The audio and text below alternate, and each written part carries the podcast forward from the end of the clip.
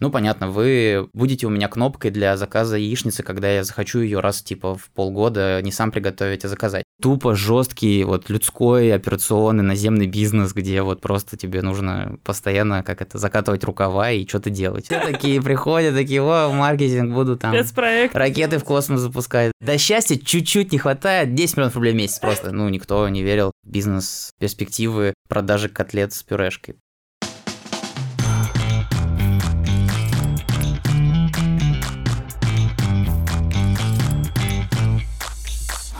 Ребята, расширенную версию подкаста можно посмотреть с видео на нашем YouTube-канале «Несладкий бизнес». Там мы поговорили про маркетинг в приложениях, про Рокетбанк, Олега Тинькова, сырники и сколько денег нужно для счастья. Будем ждать вас там по первой ссылке в описании.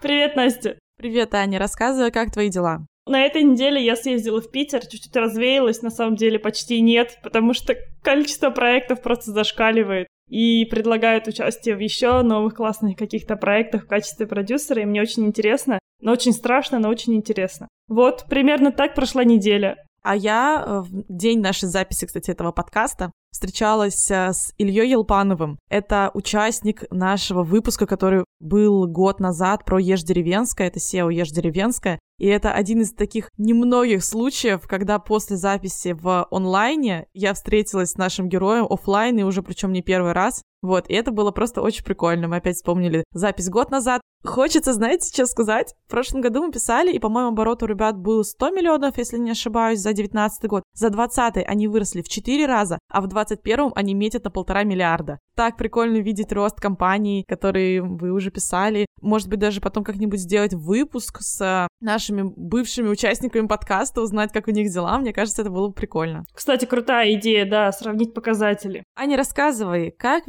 выглядел маркетинг у нас в кондитерской и что для тебя маркетинг сейчас? То есть сейчас ты меня хочешь прям унизить максимально, да? Прям вот сразу же, да? Аня, расскажи, как выглядел маркетинг, когда тебе было 19 лет. Просто Аня отвечала за маркетинг. Какой маркетинг? Такого слова не существовало. На нашем примере можно увидеть, какое представление, наверное, у большинства малого бизнеса о маркетинге. Маркетинг был такой. Ты берешь, выкладываешь э, фоточку в Инстаграм с красивым тортиком и говоришь, могу сделать вам такой же. Цена примерно, ну, вот такая-то. Или напишите за ценой в директ. Ну, вот такой-то красивенький тортик стоит вот столько-то. А еще я могу предложить вам вот такие-то различные начинки. А еще мы можем добавить сюда вот это. Это что, маркетинг? Я не знаю, что это такое. Это маркетинг на LTV. Еще были попытки настройки таргетированной рекламы, делать наклеечки, буклетики какие-то, что-то куда-то вкладывать. В общем, это скорее про какой-то улучшайзинг или про сервис, но никак не про маркетинг. Но тогда мне было этого вообще не понять. Ну, я с тобой согласна. Мне кажется, понимание того, как это должно происходить, у меня начало появляться только когда я ушла в онлайн-образование, что есть какие-то показатели на привлечение да, человека в бизнес, есть там на удержание, вот, и, конечно, за последний год, учитывая, что я сейчас работаю в таргетинговой рекламе, в онлайн-образовании, у меня мое мнение совершенно изменилось о маркетинге. И сегодня мы будем говорить о маркетинге с маркетологом, кухне на районе, сервисы кухни на районе. Ань, представишь? Да, я позволю себе немного представить нашего сегодняшнего героя. Кирилл Родин, Сооснователь сервиса «Кухня на районе». «Кухня на районе» — это сервис доставки готовой еды. Кстати, Кирилл — номинант в рейтинге 30 до 30 самых перспективных россиян России по версии Forbes в 2020 году.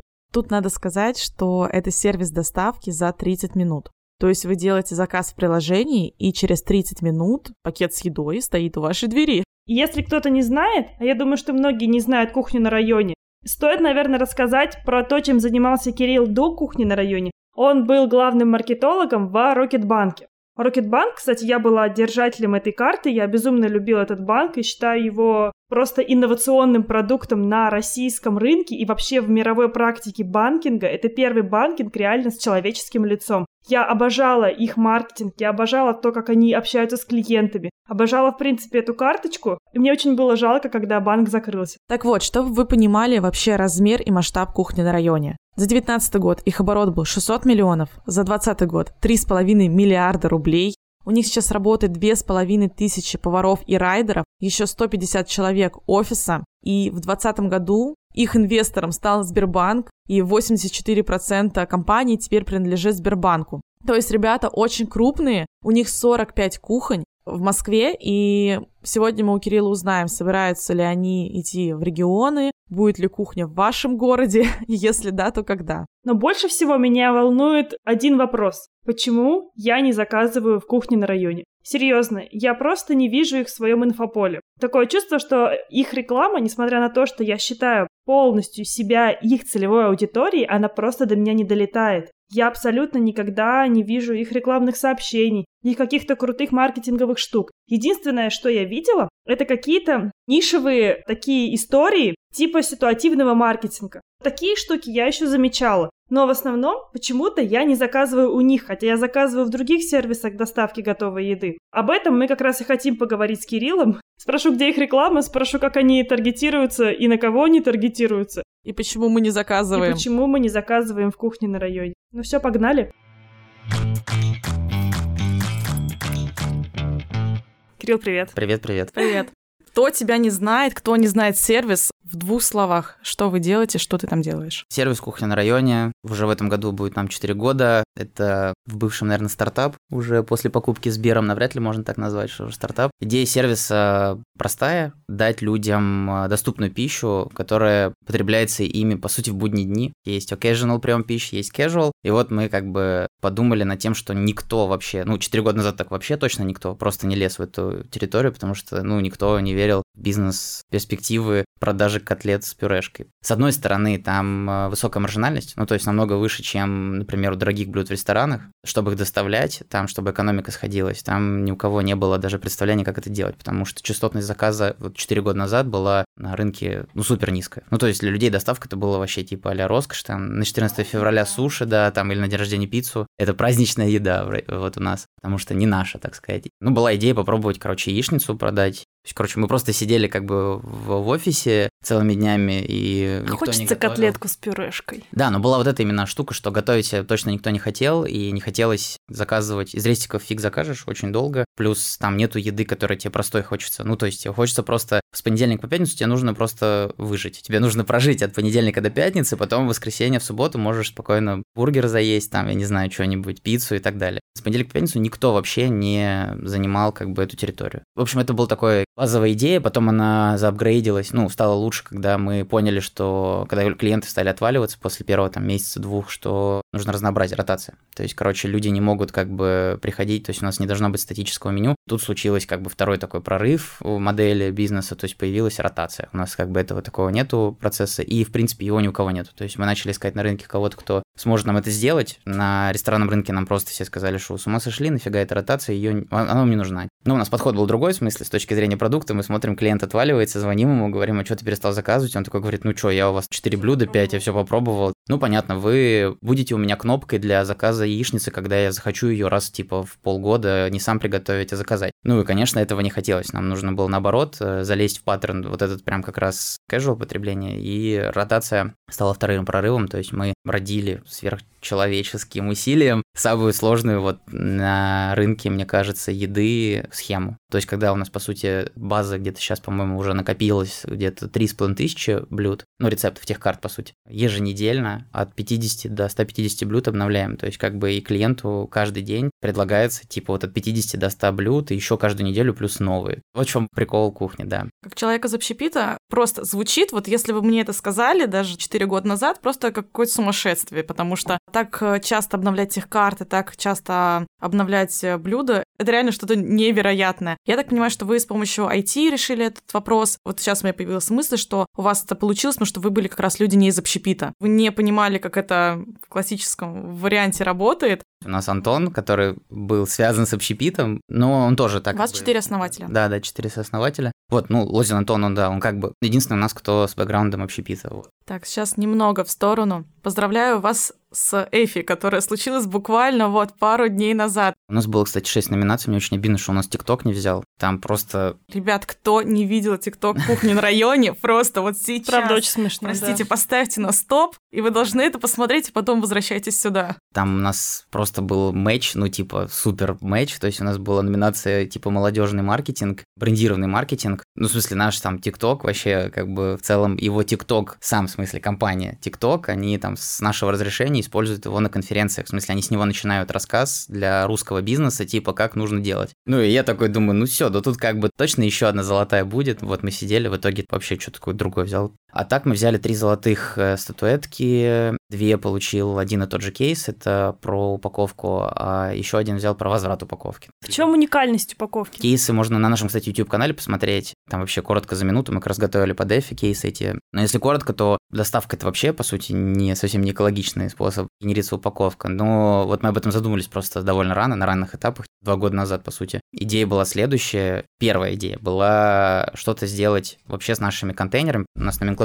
широкая, то есть много всяких элементов упаковки есть. Контейнер основной. Прямо сейчас, вы чтобы понимали, заказов уже что-то больше 30 тысяч в день, но это заказов. У нас в среднем в заказе еще два блюда, может быть, три даже. То есть это, короче, возим просто десятки тысяч контейнеров в день, и нужно было как-то заглушить этот след. И плюс была бизнес-задача еще удешевить, потому что, ну, ни один сервис не покупал столько упаковки для себя вообще в России. По количеству заказов мы, конечно же, меньше, чем агрегатор делаем, но мы одни делаем меньше, чем агрегатор. Агрегатор-то все рестораны, они сами в свои упаковки возят, и там нету централизованного заказа. Нам вот все дистрибьюторы начали там за голову хвататься, потому что мы начали расти, и типа вот просто один у них там заказчик есть, который каждый месяц просто там плюс 50% количества от заказа. Пришлось какие-то там линии настраивать, все такое. То есть появилась бизнес-задача вообще упростить вот эту процедуру с этой упаковкой. Дистрибьютор дорого ее продавал, продукт у него, по сути, не очень ходовой, доставка только начала бумить. Все возили в чем могли, а нам нужен был именно контейнер. Вот, и контейнер, по сути, нам могли отдавать только по одной цене, такой довольно высокой. Ну и с контейнером тоже мы в итоге сделали свой собственный, ходили просто искали, кто нам его сделает, никто тоже не смог сделать, мы вообще приехали на завод, вообще супер дерзкая идея, типа давайте вообще мы просто свой сделаем. Они такие, да вы что, вообще с ума сошли, никто так не делает, мы такие, ну давайте все-таки попробуем. Ну и мы сами задизайнили там вместе с полиером,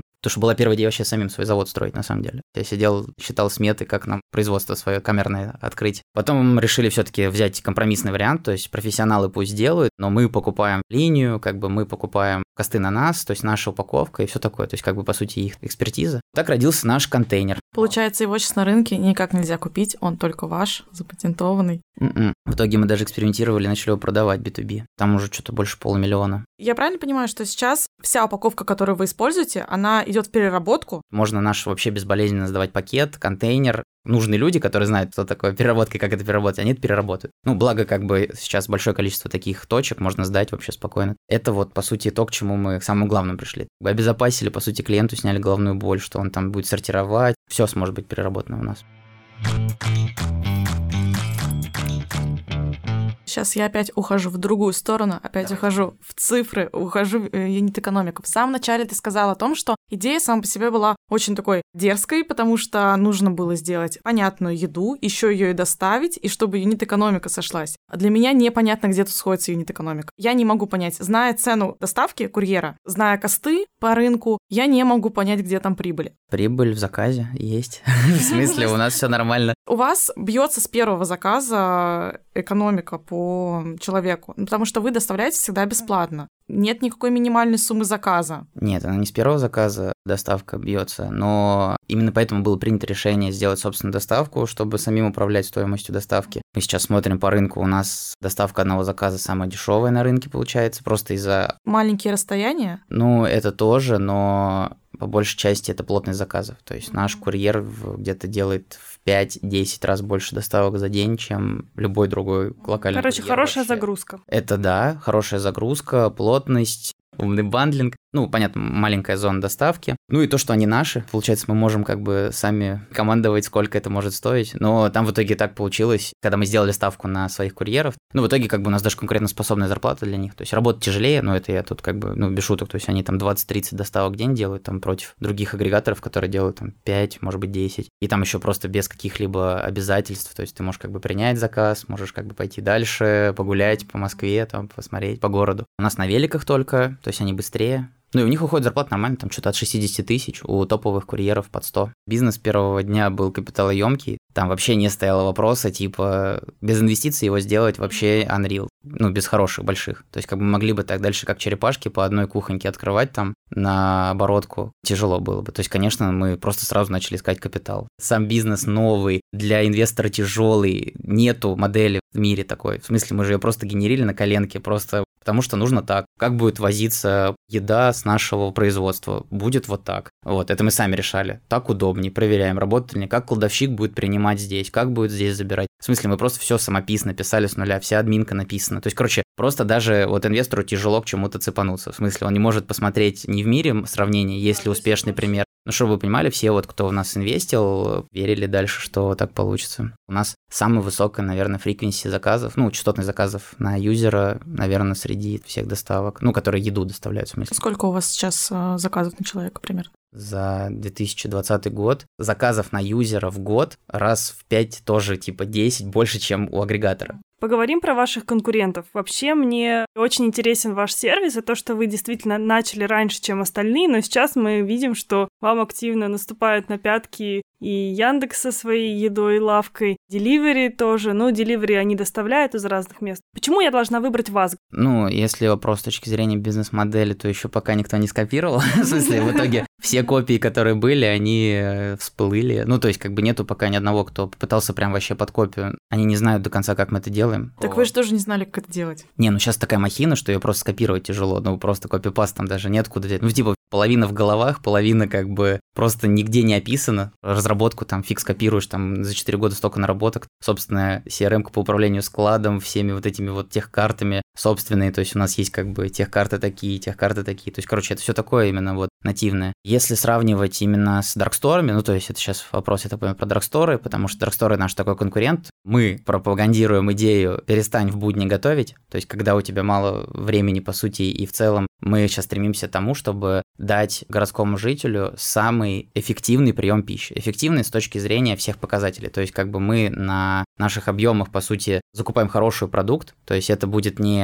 бумажная котлета. Благодаря этим объемам мы можем как бы немножко подужиматься там, фудкост будет дешевле, подужиматься в маржечке, и получается, что клиенту, по сути, мы можем предоставлять самый эффективный прием пищи. То есть он, получается, цена, качество, скорость. Вот этот треугольник сочетания, он самый идеальный. Это абстрактное понятие, к сожалению, как бы так не получится в лоб сказать, что, короче, вот у нас дешевле. Мы эффективнее, чем вот эти, да? Да, в дарксторах есть э, готовая еда, но это разогрето, это просто им с завода какая-то привозится, и то есть мы видим, ну мы же смотрим, как вот люди реагируют, то есть некоторые, например, кто говорят, так, у вас дороже, чем в лавке, пойду в лавке там или в самокате закажу. Заказывают, возвращаются к нам, потому что как бы мы готовим все еще из-под ножа, то есть у нас есть вот это преимущество, главное, что еда свежеприготовленная и ротируется еще. Кстати, ротацию они в итоге не смогли же как бы сделать. То есть к ним вот просто поставщик, например, там хлеб-насущный, азбука вкуса, кто у них подрядчики, какие-нибудь коробочные решения. Все равно они завод им просто... Это, короче, модель не изменилась. То есть там завод не под нашу модель кухни на районе, а их под собственную вот эту коробочную модель клепает сырники и будет клепать их очень долго. Навряд ли он будет там не придумывать систему, как эти сырники в этот раз привезти с клубникой, завтра вообще яичницы жарить. Против рубля не попрешь, ну то есть в итоге они могут благодаря своим объемам, бюджетированию просто демпинговать рынок, ну как они там много раз делали с такси, например.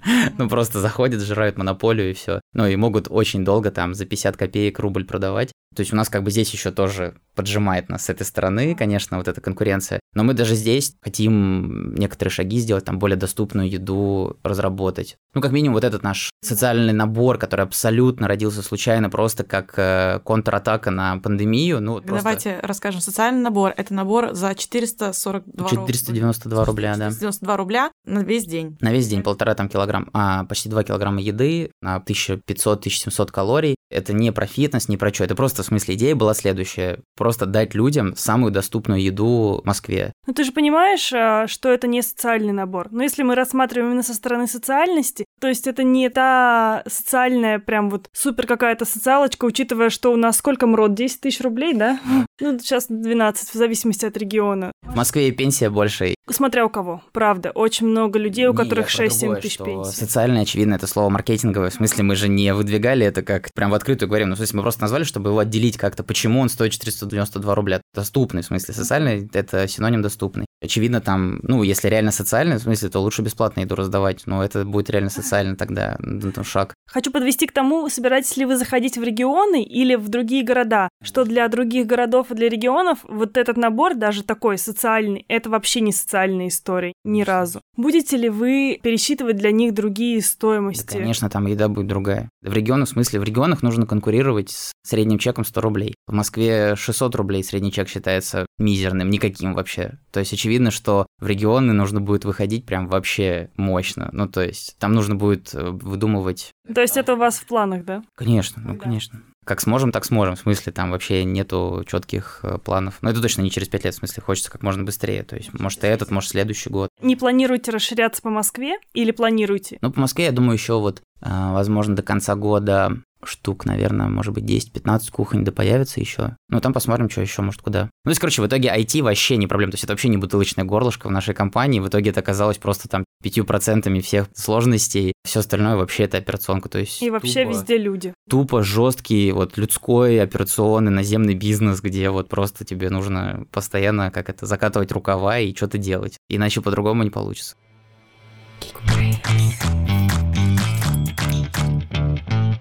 Но вы, конечно, нас не видите, но... Но, Ваня, привет. Компанию, да.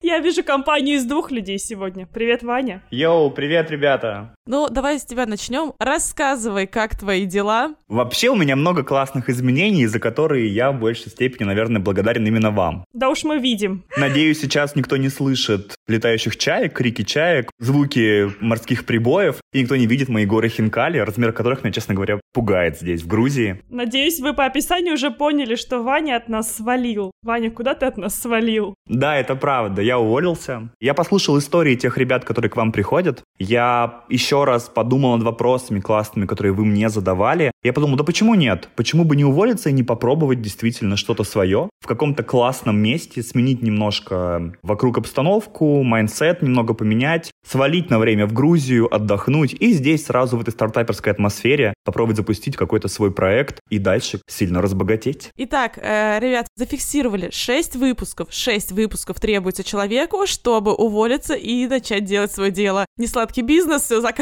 заканчиваем на этом. А теперь мы представим нашего нового соведущего. Это Саша. Саша, привет. Hey, привет, ребята. А, я не знаю, что вы будете делать э, с тем, что не будет Ваниной харизмы. Я ее, конечно, никак не смогу поддержать. Вот, у Вани есть э, даже кофта, которую мы подарили ему на день рождения, где написано «Да я шучу», потому что Ваня всех заколебал шутить. Добро пожаловать в скучный подкаст. Здесь будет грустно, неинтересно вместе со мной. Ладно, шучу. Ваня, а ты хочешь что-нибудь сказать напоследок вообще-то? Передать эстафетную палочку как-нибудь? Я хочу сказать, что Саша а, права, говоря про мою харизму. И я хочу сказать, что она немножко вас обманула, говоря, что с ней будет скучно. Это неправда. Саша классная, офигенная ребята. И, и вторая в часть этого сезона будет еще круче первой. Вам, всем слушателям, советую делать то, что нравится, пытаться, если возможно, параллелить работу, запускать свои проекты, это классно. Но мне кажется, нет ничего плохого, если делать сознательный выбор и просто ринуться в эту пучину, махаться руками, пытаться плыть. Именно так учил меня дедушка в свое время плавать, и не сразу получилось, давайте честно. Но я рад, что я выжил, и я буду рад, если я выживу и в конце этой истории. Всем вам классного сезона. Пока-пока. Спасибо, Вань. Пока-пока. Саш, расскажи, чем ты занимаешься в ГБ? Хороший вопрос. Потому что у нас, э, там, условно, за прошлый год и этот год произошли большие изменения. Эти программы запускали мы с моей командой. Сейчас, с января месяца, я занимаюсь созданием и развитием, и отвечаю за все создание и развитие продуктов в Geekbrains. Все, что вы видите на странице Курсис у нас, то вот моя большая команда к этому приложила руку. Мы сейчас занимаемся тем, что улучшаем форматы, улучшаем методологию, вообще пересматриваем, какие-то вещи можно делать лучше. Скажи, тебе когда-нибудь хотелось создать свой бизнес? Ты знаешь, есть тех людей, которым говорят, вот создай свой бизнес, а я не хочу. Может Еще быть, один это... челлендж, мы взяли его. Может быть, этот подкаст это просто психотерапия, которая поможет мне, в общем, выйти из вот этого наемного менеджмента, потому что мне кажется, что я просто патологический наемный э, сотрудник, вот, и никогда в жизни никогда ничего не открою со своим уровнем тревожности, паники и страхами, вот, поэтому очень с вами интересно пообщаться. Это полезное качество для предпринимателя, на самом деле. Боюсь, что не выживу просто с таким уровнем. Скажи, чем ты занималась до Geekbrains? В общем, у меня, наверное, был странный довольно-таки путь. Я вообще училась на экономиста-менеджера в строительстве. Вот. Но на третьем курсе поняла, что мне так нравится маркетинг, что, в общем, как-то меня туда завлекло после одного из курсов в универе, и я начала везде участвовать в олимпиадах и так далее, и так далее. И потом в итоге я вышла из универа, стала маркетологом. На заводе по производству мороженого, чтобы вы понимали. Лучшая работа — это мечта А у тебя уже была одна мечта детства, кондитерская. Все, закончили, да, с, с мечтами детства? Маркетинг э, на заводе очень интересная история. Я в то время как раз-таки начинали развиваться все соцсети в городе, в котором я работала. В Москве это все уже давно было развито. Город Ешкарала, я думаю, что все его знают, потому что единственный город на Икратку. Маркетинг состоял в том, что нужно было проводить дегустации в магазинах, как он такой. И в целом э, я ездила по районам и э, рассказывала про то, что такое мороженое, что такое ЗМЖ. Я глубоко тогда нырнула в эту тему. Про заменители молочных жиров поговорим потом. На самом деле, тема маркетинга очень классно подходит к нашему сегодняшнему гостю выпуска. Мне всегда было интересно, как происходит процесс изнутри, то есть как распределяется бюджет, как правильно вообще выстроить маркетинговую стратегию. Для меня это вообще непонятная стратегия. Я в своей компании, когда у нас был бизнес, я занималась маркетингом, но для меня это было выложить фоточку в Инстаграм и написать там классные хэштеги, да. Скажи, где вообще можно научиться маркетингу? Есть ли какие-нибудь такие программы в Geekbrains? В Geekbrains есть, конечно же, курсы, которые посвящены маркетингу, их несколько. Можно пойти на курсы, которые посвящены маркетингу в целом, то есть это интернет-маркетинг, где можно изучить разные каналы, понять, как это работает, понять, как выстраивается стратегия, что такое сайты, как с ними взаимодействовать, как э, продвигать ну давай посоветуй какой-нибудь один свой любимый или который тебе больше всего нравится. Ну, конечно же, я бы сказала про продуктовый маркетинг, потому что сейчас-то я близко к продукту, и на самом деле таких людей очень не хватает, которые бы могли тонко чувствовать продукт и думать, как его развивать. У нас, например, вот есть история такая, что каждое направление, например, маркетинг, дизайн и так далее, имеет своего продуктового маркетолога. И этот человек отвечает за то, чтобы знать хорошо продукт и уметь его продвигать, и узнавать продукт все лучше и лучше для того, чтобы круче о нем рассказывать и использовать разные стратегии, потому что у каждого продукта, даже вот обучение, да, например, есть там дизайн и маркетинг, дизайн и программирование. Вот дизайн и программирование очень сильно отличаются от того, как нужно продвигать один другой продукт, один другой курс. Поэтому ребята плотно садятся, и, конечно же, какая-то общая канва единая, например, там перформанс, что-то еще, а дополнительные все вещи, которые могут помочь привлечь пользователей, они разные, и поэтому они э, глубоко погружаются в пользователя, в целевую аудиторию, в сам продукт, и очень плотно работают с продуктовой командой. И такие являются на стыке инструментов маркетинга и того, что происходит в продукте. Ну все, мы, как всегда, ссылку на курс оставим в описании. Спасибо, Саша. Со стартом в нашей подкастерской карьере. Ура! Поздравляю. Давай, до следующей недели. Встретимся через неделю.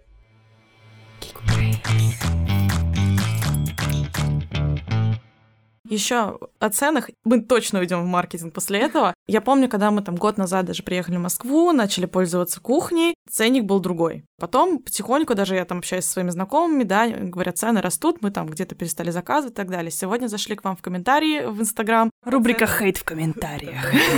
А у вас есть такая рубрика, или вы э, специально под меня? Непостоянная рубрика, Где, да. До чего дотянулись? Не, на самом деле, с чем она связана? Мы, как люди, которые тоже работали в общепите, я, в общем-то, до сих пор э, в нем так или иначе нахожусь, понимаю, что всем угодить нельзя. Но, тем не менее, это есть, поэтому просто хочется, чтобы ты прокомментировала. Немного зачитаю. Почему у вас так часто дорожают блюда? Сейчас уже стоимость высока и неоправданна. Вчера еще все блюда стоили значительно дешевле. Вот так наделайте CRM всяких умных с динамическим ценообразованием. Просто интересно, какой ингредиент в шакшуке так подорожал? Осенью она еще стоила 292 рубля, а сейчас 503. Люди почему-то думают, что мы, как это, вот так рожаем этот просто помидор там, или что Ни один кофе не приехал в потребном состоянии и не был вкусным. Вопрос с ценами у меня тут скорее такой. Действительно связано с костами, ну то есть потому что есть сезонные там продукты, да, понятно, что помидоры зимой не будут дороже, чем летом, да. Либо это была какая-то политика компании, что вы изначально продавали дешевле, а теперь как бы вышли на нормальные косты по общепиту. Может быть, это был маркетинговый ход? Он был бы, если бы мы реально делали дешевую еду, очень дешевую. Она у нас изначально никогда не была супер дешевой, потому что в ней лежал кост доставки и фудкоста, и еще моржичка должна была лежать. Сколько должна стоить с бесплатной доставкой шакшука? Откуда человек в комментариях знает? Вопрос-то в том, что она сначала стоила там 300 рублей, а теперь 500. У человека вопрос, почему она подорожала на, на 200 рублей. Я знаю все наши повышения цен, потому что я лично участвовал, и я знаю, насколько мы повышали. Там никогда не было на... Цена шакшуки. Сейчас будем все 3000 SKU будем. Короче, единственное было подорожание в марте, вот последнее. То есть, короче, у людей просто из-за того, что у нас огромное количество блюд, приложение биржа наших блюд или что, это общий филинг, это же, очевидно, не по фактам, не батл по фактам, это общий это филинг. Вообще какое-то ощущение, что, условно говоря, вы ввели новое блюдо с лососем, и оно стоит 800. Последнее, да, да, последнее повышение цен было в марте, я даже скажу, насколько мы на 10% повысили цены. Ну, это просто проверка эластичности, как это, нашего спроса и вообще... Готов ли человек, грубо говоря, заплатить больше? Да, потому что выручка даже не упала. Но это не значит, что мы дальше будем повышать. То есть мы, наоборот, сейчас будем вводить еще больше дешевых блюд. Это был просто одноразовый такой эксперимент. Ну, понятно, есть price sensitive просто аудитория. Как бы у нас клиентов больше полумиллиона. То есть 4 э, комментария в Инстаграме – это отличный показатель того, что на самом деле price sensitive аудитория у нас отпала еще очень давно, когда начали только вот по сути пользоваться они кухней и поняли, что в итоге кухня – это такой как бы для middle сегмента история. Но наш вот выход, например, вот этот социальным набором, но он позволил нам просто начать думать в эту сторону, что как работать с price-sensitive аудиторией, с аудиторией, у которой низкий средний чек вообще по жизни, невысокая зарплата, Многие из ваших спецпроектов, они классные, очень прикольные, но я человек, который ваша целевая аудитория, я постоянно где-то набегу, да, мне надо что-то все время перекусить, я до этих спецпроектов не дотягиваюсь. Я о них узнаю, не знаю. Вот я зашла на твой Facebook, полистала и такая, о, это было прикольно, это было прикольно, я это пропустила. Грубо говоря, мне, как вашему клиенту, нужно целенаправленно зайти в ваши социальные сетки или куда-то там в ваш ТикТок, чтобы мне посмотреть что-то и понять, думаю, М, это ребята клевые, они классные но до меня почему-то ваш маркетинг не долетает. Находясь в общем каком-то информационном шуме и потоке, я вас не замечаю. Как вы видите маркетинг внутри компании, как вы ведете его и какие-то маркетинговые приемы вы используете? Ну, вы же заходили вчера в приложение? Да. Хорошо. А за этот месяц заходили в приложение? Ну, или за два последних месяца? Мы один раз заказывали, но заказывала не я, я была в гостях. Мне просто сказали, я сейчас закажу еду, и нам приехала кухня на районе без яйца пашот. Мы с Аней, да, мы приверженцы лавки самоката. Вот как ты говоришь, утром просыпаешься, вот мы так утром просыпаемся. А что вы заказываете? Ну, из готовой еды это обычно всякие сырники. Что я заказываю? Часть готовой еды какой-то и часть э, еды какой-то просто продуктов. Ты прав, то, что мы заходили в приложение, мы заходим периодически, я знаю, что есть такие ребята. Отлично, выполнена свою роль, маркетинг. Да, но как будто бы у меня нет повода зайти к вам или я вас не вижу. Что вы делаете? Какие маркетинговые приемы вы, вы используете? Ну, у нас очень широкий соцдем. У нас целевая аудитория, она ультра широкая. То есть она не завязана на в итоге на соцдеме. То есть там она зависит от паттерна поведения человека. То есть как бы там есть такой паттерн поведения какого-то городского человека, который, например, мы вообще не можем в него попасть. Ну просто никак. А это может быть и 40-летний мужчина-театрал или... Не про ЦА, как учат э, в Инстаграме, вот описывать то, что ты сказала, да, скорее да. по Джубтабидан какие-то штуки, да, по образу жизни, там и про ситуативные какие-то. Ну, прям конкретно прям по паттерну, ну, то есть, типа, это тот человек, который вот э, всегда там, допустим, в это определенное время обедает или там никогда не доверяет фастфуду. Ну, то есть, короче, это какие-то именно жизненные паттерны. Ну, вот задача как раз на ближайший вот мой год взломать вообще вот эти все сегменты, начать работать сегментированно, потому что до этого я просто полила всех пушек и все. Ну, то есть, вообще никаких не было секретов. Ну, когда ты палишь на всех, конечно, очень много теряется. Просто рандомных людей, которых я не точечно бил, вот конкретно таких вот, как вы. Так бы, может быть, уже за 4 года всех бы ты собрал. Все бы на рынке, наверное, и пользовались бы только кухней на районе. Вот из вашего сегмента людей, которые так вот, как вы живете. А из-за того, что не было точечных ударов фокусов, ну, отсюда, да, много потерь. Короче, у нас каждый спецпроект или что-то, он всегда решает какую-то точечную задачу. Ну, то есть конкретную просто в моменте. По большей части это вообще одни там большие проверки гипотез было. Ну, вот первое время. Первые три года вообще только пальцем в небо проверим эту гипотезу. Сейчас вот эти чуваки, которые тратят больше там полутора-двух тысяч кухни, прямо сейчас попробуем на них попробовать средний чек их толкнуть. Ну, если они так уже много дают, смогут ли они дать еще больше? проверяем гипотезу, запускаем этот спецпроект. И мне вообще реально все равно, там, видел ли его кто-то там из э, людей вообще всех. Мне главное, чтобы видели те, на кого я хотел, чтобы это сработало. Те, кто заказывает больше полутора тысяч, например. Ага, опиши какой-нибудь свой вот идеальный спецпроект, который прям зашел и сработал. Да у нас почти все сработают. Ну, мало какие не срабатывают, серьезно. Все выполняют свою задачу. Мы триггерили людей креативным подходом, ну, то есть, что, типа, люди цеплялись, я видел, что их цепляла механика. То есть, мы их удивляли тем, что мы говорили, выиграйте один носок, а не два. А внутри простейшая механика просто как два пальца. Ну, то есть, ты делаешь какой-то заказ какой-то суммы, получаешь один носок. И чтобы собрать пару, тебе нужно просто сидеть и заказывать, заказывать, заказывать. И там у нас даже был один клиент, который прислал фотку и говорит, да вы что, издеваетесь? И у него, по-моему, 8 или 12 носков одних, одинаковых. То есть, это чистый рандом, просто потому что у нас как бы ничего не подкожено, ничего, то есть как бы на каждой кухне было реально большое разнообразие всех этих носков в огромном мешке. Это был спецпроект, который прям реально конкретно про проверка гипотезы, смогут ли люди искусственно повышать, короче, частотность заказов в неделю.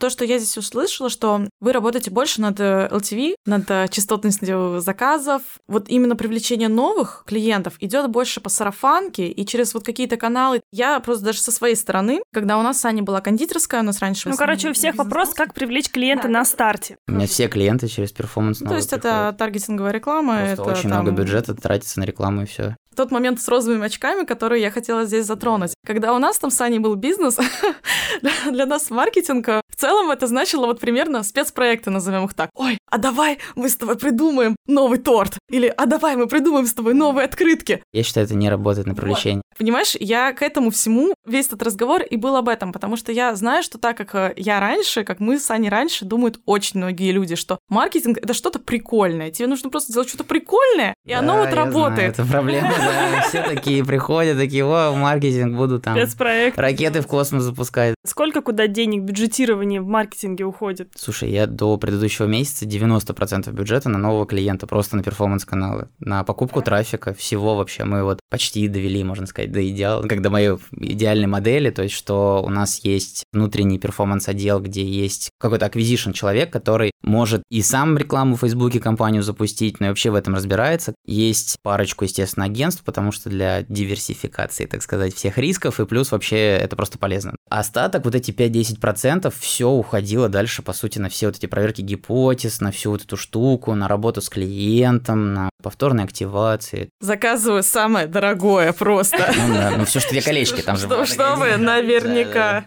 Так, давай поговорим немного про тебя. Это вообще твой первый бизнес? У тебя доля в этой компании? Первый удачный.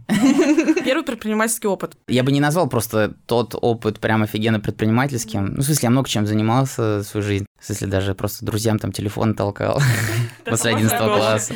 Чехолы для айфонов просто. Ну да, там почти такое было, как бы. Ну, это я бы не назвал это предпринимательство, ну, в смысле, но были идеи. Постоянно что-то пытался сделать. Ну, вот э, ремонт и что, у меня там бригады были свои, я ремонтировал балконы, вот это все. Сейчас я с точки зрения уже опыта могу там сказать, что в целом у меня там были даже инновационные идеи. Это я сейчас только их сам же могу оценить. Я же здесь как бы кофаундер, ну, в плане того, что я участвовал в создании, но я же типа опционный. True Founders — это типа Колесников и Козырев. Это идея, это деньги, инвестиции, это вообще все. Ну, ты считаешь, что это твой бизнес? Не, ну как бы вначале непонятно было, как бы, ну, в смысле, понятно, я просто маркетировал, там вкидывал всякие идеи и помогал, чем мог, как бы участвовал в этих обсуждениях будущего компании тоже, но, естественно, я больше доверял опыту Лехи и Олега, потому что, очевидно, это чуваки, которые больше понимают в бизнесе. Как минимум, Олега уже три или четыре проданных компании успешно. Ну, ты чувствуешь, что это то место, где ты, не знаю, будешь до конца, или ты понимаешь, что у этого есть какой-то вот таймлайн, и дальше будет еще какой-то следующий этап? Мне бы хотелось, потому что долей уже мало осталось как-то не тянет на то, чтобы до конца оставаться. До конца это когда вот Рэй Крок отжал у этих пацанов Макдональдс. Вот это вот до конца, потому что он отжал всю компанию. Слушай, а тебе не было обидно а, продавать столько доли? Короче, просто у всего есть цена. Простой ответ. Слово обидно вообще нигде не должно присутствовать. Ты просто в моменте решаешь то, что окей, это круто, я получу столько денег, класс, я с этим согласен. Если меньше, ты просто говоришь, блин, мало. Но есть еще третий путь, когда в смысле выбора маловато, ты там можешь сказать, а это ничего не поменяет. ну вот. А скажи, чувствуешь ли ты больше ответственности, потому что эта компания, по сути, твоя, или ты часть этой компании, а, а не ты наемный сотрудник? Или ровно так же, как, допустим, было в Рокетбанке? Так я и в Рокете читал в своей компании. Хотя вообще был просто, пришел чувак в самом на старте, просто зашел, залетел. До счастья чуть-чуть не хватает, 10 миллионов рублей в месяц просто. Но никто мне не заплатит такое, поэтому...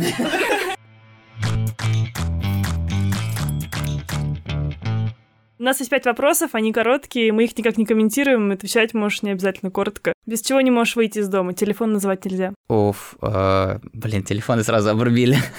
Мне реально, я только с телефона выхожу, серьезно. Блин, жесть. Ну давай наушники скажу, хорошо. Потому что музыку люблю слушать. Да. В каком месте ты хотел бы оказаться прямо сейчас? Блин, я бы сейчас, наверное, класс пятый-шестой после уроков, когда идешь домой и знаешь, что сейчас можно поиграть в компьютер, потому что мама сейчас где-то там ушла какой-то там к тете Лене, подружке, вот. Ты идешь, тебе дома там нужно супчик съесть, и все, и ты дальше свободен и спокойно можешь. Почти кухня на районе, только от мамы. Любимое блюдо в кухне на районе? Скрэмбл с лососем, финский суп рыбный, вообще обожаю, как мы его делаем, и пельмени из баранины, потому что я знаю, что они точно из баранины, а не те, как из магазина. Поэтому я их ем и знаю такой, ммм, реально баранина круто. Три качества, которые ты ценишь или любишь больше всего в себе. Я немного всех качеств люблю. Ладно, мне очень сильно помогает по жизни, я могу со всеми быстро найти общий язык какой-то. Креатив, наверное, креативный подход. Не знаю, могу... Ну, это как раз отрицательно. Я не умею, как это делать много дел одновременно. Но зато, если я как бы фокусируюсь на одном деле, то постараюсь сделать все для этого на 110%. То есть, возможно, вот это можно так назвать. Ну, то есть, как бы выкинуть нафиг все за и против и просто сделать. Но только если одно. Я пытался делать много, и сейчас тоже у меня, кстати, плохо получается, потому что когда ты, понятно, уже у тебя отдел большой и много задач, как эта эффективность падает. Но стараюсь. Предпринимателем становится или рождаются? А у меня нет по этому, кстати, поводу. Я что-то не анализирую так рынок даже. Ну, не знаю, я встречал людей, которые точно вообще вот просто не могут, как бы они ни старались. И даже там ходят на курсы и все такое, но как будто бы они вообще не понимают, что нужно людям, что нужно тебе. Я не знаю, можно из этого, наверное, сделать логический вывод, что все-таки бывает, что ген предпринимательства есть у всех, но вот бывает иногда, что кто-то может родиться без него, да. Не так, что это типа обязательно. Дай тогда один совет каким-нибудь нашим слушателям и начинающим предпринимателям. Никогда ничего не делайте за свои деньги. Сразу ищите инвестора. Лучший, да. Как вам? Нормально, мне вообще нравится.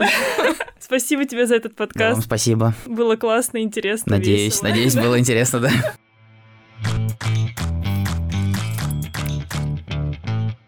Настя, ну что, какие выводы после подкаста ты сделала? Итак, погнали. Первый момент. Когда мы вышли из нашей студии, наш звукооператор подлетел к Кириллу и говорит, а вы что, из кухни на районе? Правда? Тот такой, да. Он достает, и реальная он история. достает огромный пакет, куда они складывают приборы, контейнеры на переработку из кухни на районе. И говорит, мы все время заказываем. Реально у них стоит пакет там с кухни, то есть они буквально вот при нас заказали обед. Я в тот момент поняла, что вот то, что я не пользуюсь сервисом или мои поведенческие привычки, это вообще ничего не значит. Сотни, тысячи людей в Москве действительно подсели на кухню, и это стало их образом жизни. По себе судить тут не стоит. Это первый момент. Второй пункт. Просто я хочу добавить, потому что мы об этом не успели поговорить в рамках выпуска. Несмотря на то, что у ребят огромный оборот и за 19, и за 20, и за 21, я уверена, будет еще больше, их бизнес по PNL все равно планово убыточный. То есть это та компания, которая не получает чистую прибыль.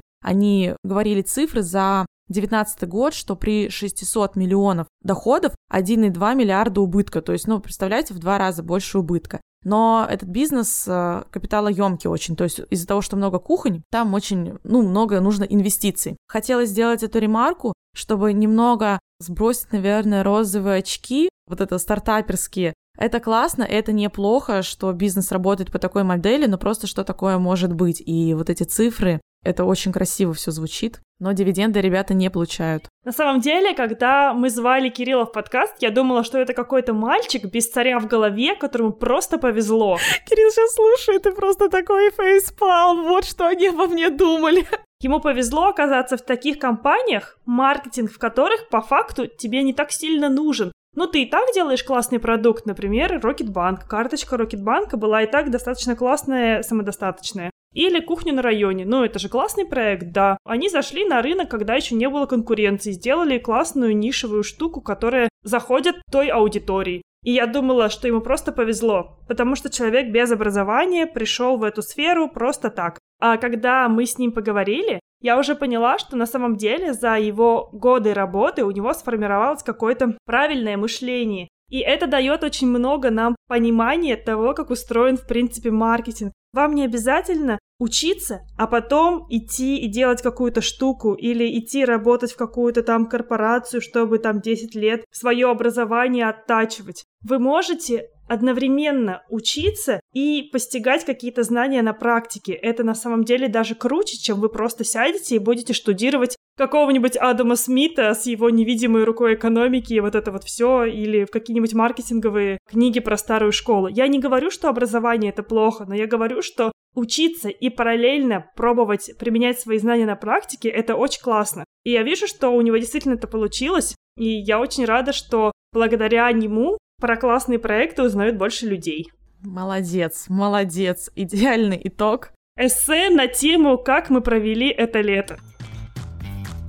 А теперь подписывайтесь на нас. Подписывайтесь, ставьте звездочки в Apple подкастах, сердечки в Яндекс Музыке. Кстати, мы появились на главной Apple, и это все благодаря вам, благодаря вашим звездочкам и комментариям. Спасибо вам огромное. Да, поэтому оставляйте больше комментариев, мы все их читаем, друг другу скриним, пересылаем. Отмечайте нас на ваших историях в Инстаграм, переходите в наш Инстаграм собака Бизнес. А для сообщений и предложений о сотрудничестве у нас есть почта notsweetbusiness собака gmail.com. Услышимся в следующем выпуске. Всем пока. Пока-пока.